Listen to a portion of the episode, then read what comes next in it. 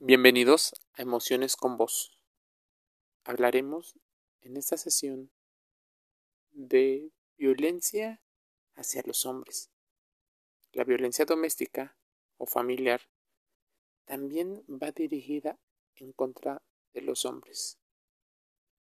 Muchas personas atribuyen que el hecho de no ser tan frecuente en el número de incidencias como de casos solucionados, no significa que el fenómeno no ocurra.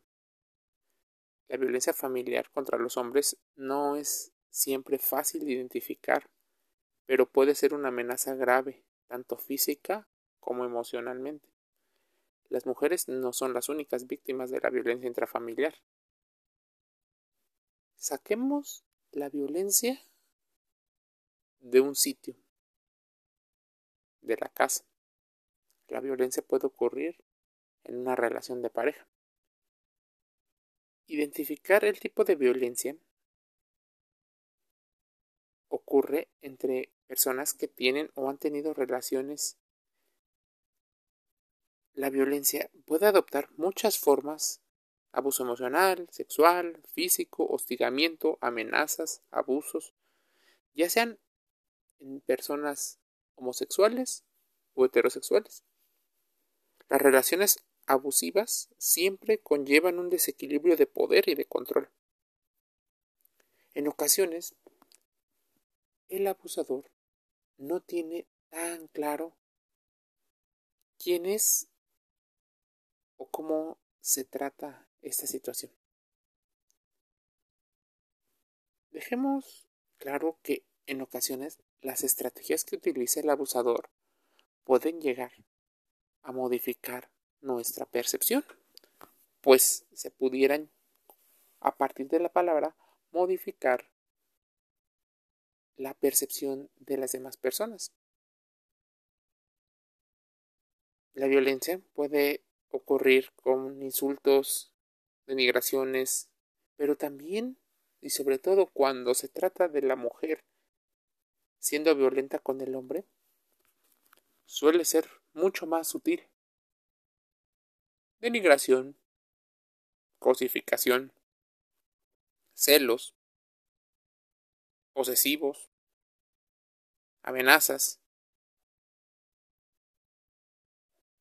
Metámonos también en el terreno de una aparente seducción, pues pueden estar forzando a tener relaciones sexuales o a participar en actos en contra de la total voluntad. Te culpan, por ejemplo, del comportamiento. Te amenazan. Y en ocasiones buscan socavar tu imagen pública. Esto, como te decía, no es exclusivo de las relaciones heterosexuales. Ocurre en relaciones gays, bisexuales o transgéneros. También podrían estar experimentando este tipo de violencia. Por ejemplo, a sabiendas de que existen algunos vacíos legales, las personas de la comunidad LGBT podrían no tener leyes que los apoyen. Si de por sí es difícil que apoyen a un hombre, eventualmente cuando este hombre revela su preferencia sexual o su vida afectiva, se vuelve una situación un poco más cuestionada. Se justifica normalmente los abusadores diciendo que van a cambiar, que fue un arranque. En ocasiones, los arranques se vuelven patrones repetitivos. No te eches la culpa, por más que otras personas te lo digan. Es posible que no tengas claro si eres la víctima o incluso eres el abusador. Es común que los sobrevivientes de violencia actúen verbal o físicamente contra el abusador, gritando, empujando o poniendo ciertos límites. El abusador puede usar tales incidentes para manipularte, describiéndolos como prueba de que tú eres el miembro abusivo de la pareja. Eso no quita que los dos puedan llegar a incluso ser abusivos entre ellos. Pero es importante que consideres el abuso el ponerse fuera de contexto. Y si puedes tener la posibilidad de pruebas, muchísimo mejor. Rompe el ciclo. Si estás en esa situación, podrías reconocer el patrón. El abusador amenaza con violencia física o emocional. Por ejemplo, el abusador se disculpa, promete cambiar, te da regalos, intenta compensarlo. Y este ciclo se repite una y otra vez. En general, la violencia se vuelve más frecuente y grave con el paso del tiempo. Lo importante sería crear un paso o un plan de seguridad, pues es importante la salud emocional de cada una de las personas. ¿Por qué normalmente los hombres no acuden a las denuncias? Podría para muchas personas no ser el símbolo de la masculinidad que les enseñaron, a las que solo tienen acceso, a las que eventualmente también podrían no estar cuestionando. Es una realidad silenciosa.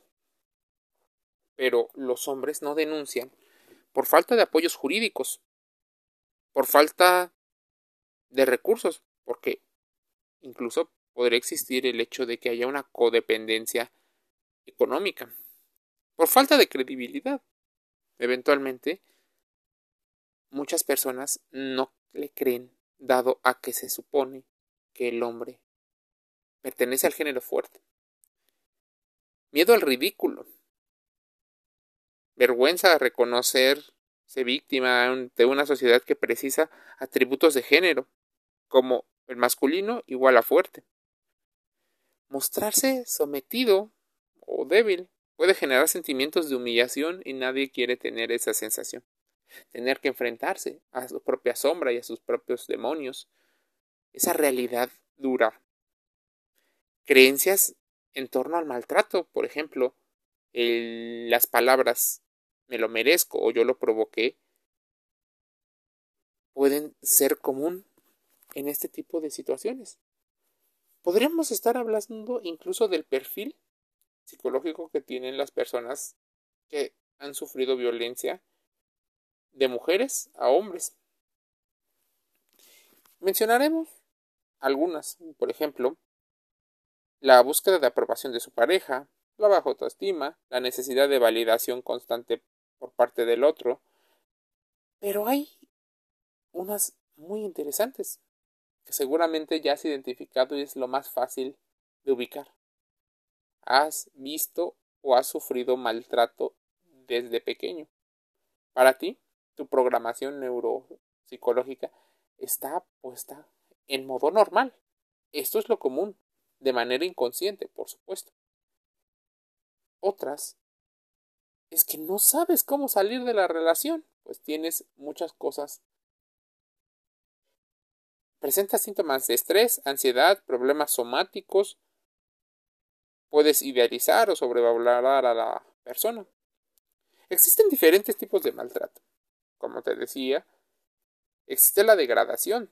Consiste en reducir el valor de la persona y comentarios llegan a ser muy comunes, como el no sirves para nada, todo lo haces mal, y entre otros. La cosificación es convertir a la persona en un objeto carente de deseos, necesidades y elecciones. La intimidación. Pero existe, por ejemplo, la sobrecarga de responsabilidades, la privación de tus derechos y de tus necesidades. ¿Qué otras? La distorsión de la realidad. Estrategias defensivas. ¿Cómo saber si sufro maltrato?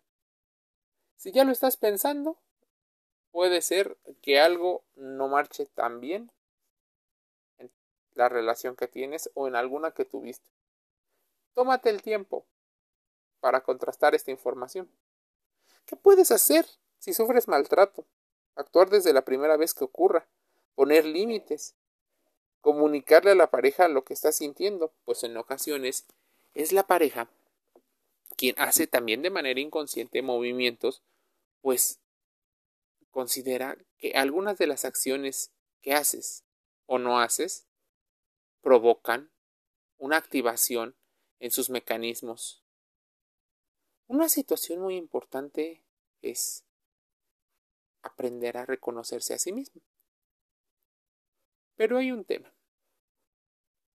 Muchas de las mujeres que maltratan a los hombres pueden sufrir lo que algunos especialistas llaman como soberbia femenina. Dos razones. O sufrieron ellas mismas maltrato o fueron sobreprotegidas con la idea de que lo merecían todo. Lo más común, o lo más frecuente, es que hayan sido también víctimas de maltrato. Se hayan incluso identificado con la parte abusadora.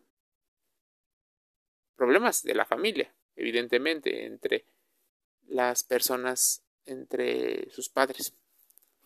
Probablemente la venganza en otro cuerpo sea lo que mentalmente está puesto en su mente.